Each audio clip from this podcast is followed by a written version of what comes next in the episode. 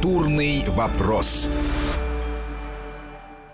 Мы продолжаем разговор. Гость Вести ФМ – это Дмитрий Бертман. Мы говорим о новой жизни э, театра Геликон Опера, который вернулся на свою историческую родину, на Большую Никитскую, и уже успел выпустить э, две премьеры. И, собственно, концерт открытия тоже, как справедливо заметил Дмитрий Бертман, тоже был, в общем, таким вот э, не просто концертом, а спектаклем концертом. И это же все были запланированные премьеры и Садко, и Евгений Онегин. А войдя в эти самые стены, не было ли ощущение, что, собственно, а здесь все нужно отделать, нужно было все другое? Нет, нет, я считаю, что ведь вообще, когда мы думаем о репертуаре, это такой процесс же очень важный, какой репертуар делать, в какое время, в какой год, в какой месяц. Э, это очень важно. Какая труппа, кто и будет это исполнять, на какого исполнителя можно ориентироваться, что на улице, какой ветер дует, чтобы не получилось против ветра. Ну, то есть это, это все очень важно. Я могу сказать, что ну,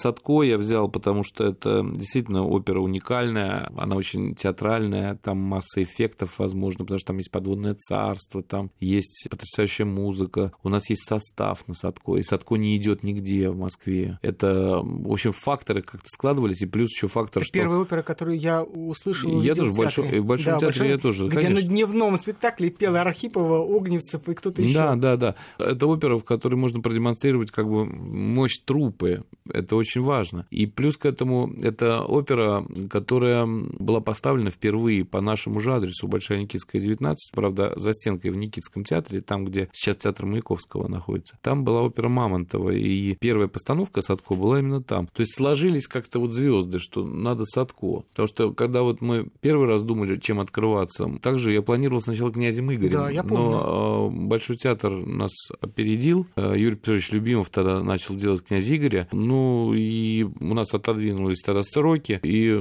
делать опять князь Игоря, ну, мне кажется, вообще такая бессмыслица делать одни и те же названия, такой глупая амбициозность. Мне кажется, все должны существовать, все должны играть, и столько всяких названий, и столько всего забытого, и столько даже из известного не идет нигде. Поэтому, в общем, мне кажется, когда возникают какие-то повторения, какая-то беспомощность. И я вот так подумал, думаю, ну, Садко нигде не идет. И вот мы его сделали, этот спектакль. Что касается Онегина, ну, это такая, как бы тоже несколько факторов, которые которые совпали. У нас шел спектакль Евгения Онегина, он еще шел в прошлом сезоне активно, это спектакль, который я ставил. Но у меня вот такая вот личная мечта была, может быть, это в первый раз э, реализовалась личная мечта, потому что я всегда ставил то, что нужно театру, а не то, что хочется мне. А здесь, может быть, совпало, потому что это спектакль, который тоже, благодаря которому, может быть, я тоже стал оперным режиссером, благодаря которому я полюбил театр. Это спектакль, э, он шел раньше на сцене театра Станиславского Мировича Данченко, и э, туда тоже водили детей, кстати, во время каникул. Это и тоже что? пели, кстати, Галина Писаренко, угу. Мещевский, Болдин, народные артисты, Дударев, Кленов. И я, в общем, скучаю по этому спектаклю. Я его уже сделал два раза до Геликоновского варианта. Я сделал его сначала со студентами в качестве учебной работы, потом я сделал его в Эстонии. Этот спектакль в Эстонии получил государственную премию Эстонии и идет там с большим успехом. И мне захотелось сделать это в Москве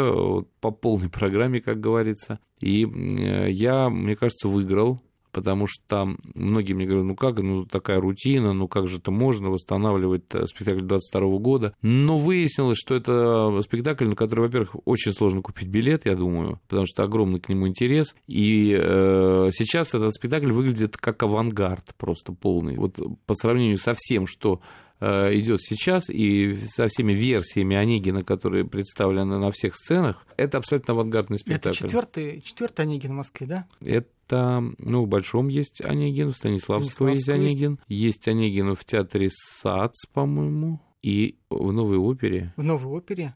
В новой опере есть Онегин, да, Колбовский тот, старый да, Онегин. Да. И вот этот Онегин, да. Ну, у нас тоже шел Онегин всегда. Да, да, да. Да. То есть мы практически название оставили в репертуаре, только поменяли постановку. Я убрал свою и восстановил спектакль Станиславского вместе. Но это все равно же фантазия на тему Станиславского. Ну, фантазии. Ну, это не фантазии, потому что декорации, те же костюмы, ну, восстановить те костюмы, которые были у Станиславского, невозможно, потому что он делал в современных костюмах своего времени этот спектакль, на подборе, так сказать. Ну, это был а, ар-деко, эпоха 22 год. Я решил как раз вот все петербургские сцены с Никой Валикжаниной, с художницей по костюмам, мы решили как раз в этом периоде времени. А как старомодную эпоху взяли как раз ампир селаринские сцены, деревенские. И все картинки, они выстроены в такой сепи, как старинная фотография. Это очень красиво смотрится, то, что там нет вот цвета никакого такого. Вот действительно, как будто это старинная фотография. Но в этой старинной фотографии моя задача была, чтобы артисты не просто выполняли вот те мизансцены Станиславского, которые зафиксированы замечательно и дошли до наших дней в качестве фотографий, в качестве мемуаров, экспликаций.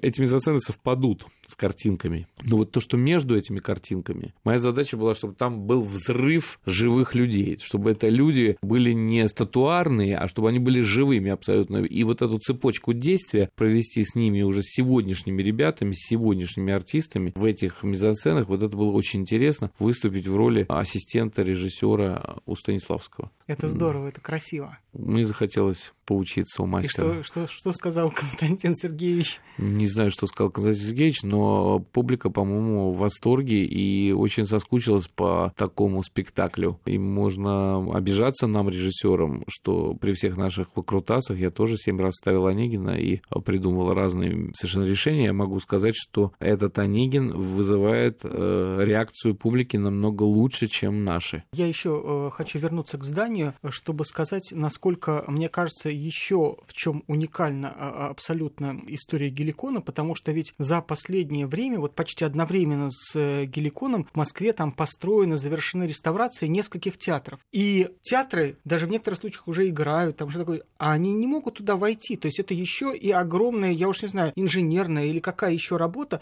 там наладки оборудования, чего-то еще, да, потому что ни Виктюк не играет, ни этот Вишневый сад тоже не играет, Табаковское здание построено, тоже они никак не въедут. Я понимаю, что это еще и а, огромный а, административный труд, э, который, наверное, все-таки ложится в первую очередь на плечи художника, потому что, как известно, именно режиссеры и артисты у нас э, улаживают все такого рода проблемы. Нет, я могу сказать, что те люди, которые нас поддерживали, от строителей до чиновников, они все это делали только благодаря тому, что они влюбились в наш театр. Именно в театр. Потому что они все зрители наши. Они знают артистов, артистов, они знают спектакли. И вот это вот действительно такая искренняя любовь, она давала импульс помогать. Это правда. И никакого другого ресурса тут не было. А вот что касается, как так быстро мы запустились, ну, я могу сказать, вот я взял Садкова наивно, да, полагаю, что вот машинерия, все, конечно, мы знаем много примеров театров, которые пиарили машинерию, мы ни разу не видели работу этой машинерии. Ну, я заставил ее работать. То есть э, мы делали ошибки, мы в короткий срок это делали, не ночевали. Мои ребята, которые работают в постановочной части, они, с них э, тек пот, они волновались, они совершали какие-то ошибки, потом их налаживали и так далее. Но Дело в том, что это надо было пройти вот в этот короткий срок. Это как изучение иностранного языка методом погружения. Вот это было полное погружение в это. То есть по-другому невозможно было. И поэтому мы это наладили. Так же, как переезд наш произошел. Еще не были готовы помещения, еще не было отделки кое-где. И я скомандовал э, всем переезжать. А ведь переезд театра это не переезд на новую квартиру. Ведь вы же... А что вы перевозите, собственно говоря? Все. Э, костюмы, декорации, они же где-то на складе. Э, да, на а складе. Что ну, нет, костюмы костюмы, мы все-таки стараемся хранить э, в театре, потому что это огромная как бы материальная ценность. И сегодня вообще костюм это очень сложно в производстве. Вот в связи с санкциями, в связи с а всем этим у нас же тканей нет. Угу, этом да. сейчас, э, я не знаю, люди говорят, не говорят. Сейчас себестоимость одного театрального костюма возросла просто в несколько раз, потому что тканей нету. Сейчас еще турецких тканей тоже нету, на которых, в общем, сделаны все спектакли, которые зрители видят на сценах. Поэтому костюмы мы очень бережем. Это очень большая ценность. Не только костюмы, но ведь огромное количество служб работает, аппаратуры, нотная библиотека огромная, ну, в общем, кабинеты, бухгалтерия, отдел кадров. В общем, мы все въехали. И прям, и каждый руководил дальше своими какими-то недоделками, которые там есть в кабинете. И поэтому все сделано так, как нужно для людей, которые там работают. И мне кажется, что вот наши сотрудники, они все это ценят. Я не слышал э, ни в одном коридоре, ни от кого, чтобы кто-то был недоволен чем-то, вот как спроектирован театр, как он сделан, как э, сделана отделка. Проблемы какие-то есть естественные. Например, э, ведь у нас здание стоит на реке Волхонка, реально. Так же, как и Московская консерватория. Под нами идет река, просто такая же река, как почти Москва-река. И эта вода, она, естественно, дает о себе знать. Так же, как вода дает о себе знать в Гранд-Опера, так же, как, в общем, во многих местах, где вот глубоко ушли в землю. И с этой водой игрались на перегонки кто кого.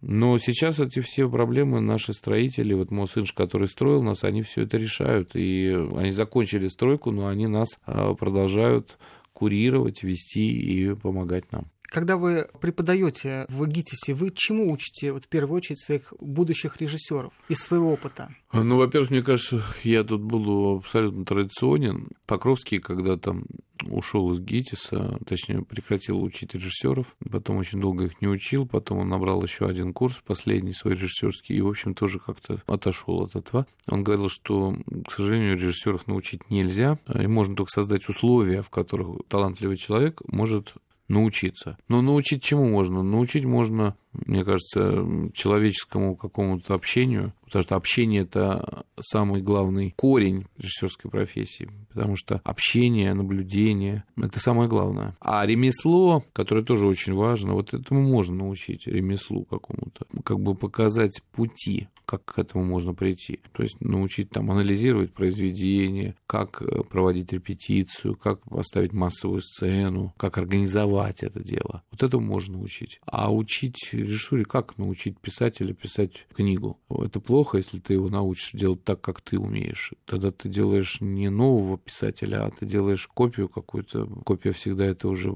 плохо. Поэтому я и задачи такой даже не ставлю. Я только ставлю задачу, чтобы были ребята, которые бы были нравственные и которые бы могли знать какие-то технические моменты профессии. Я напомню, что с Дмитрием Бертманом, основателем и художественным руководителем театра «Геликон Опера», мы э, беседуем о новом театре, и через 2-3 минуты, сразу после очередного выпуска новостей, мы вернемся в студию и продолжим разговор.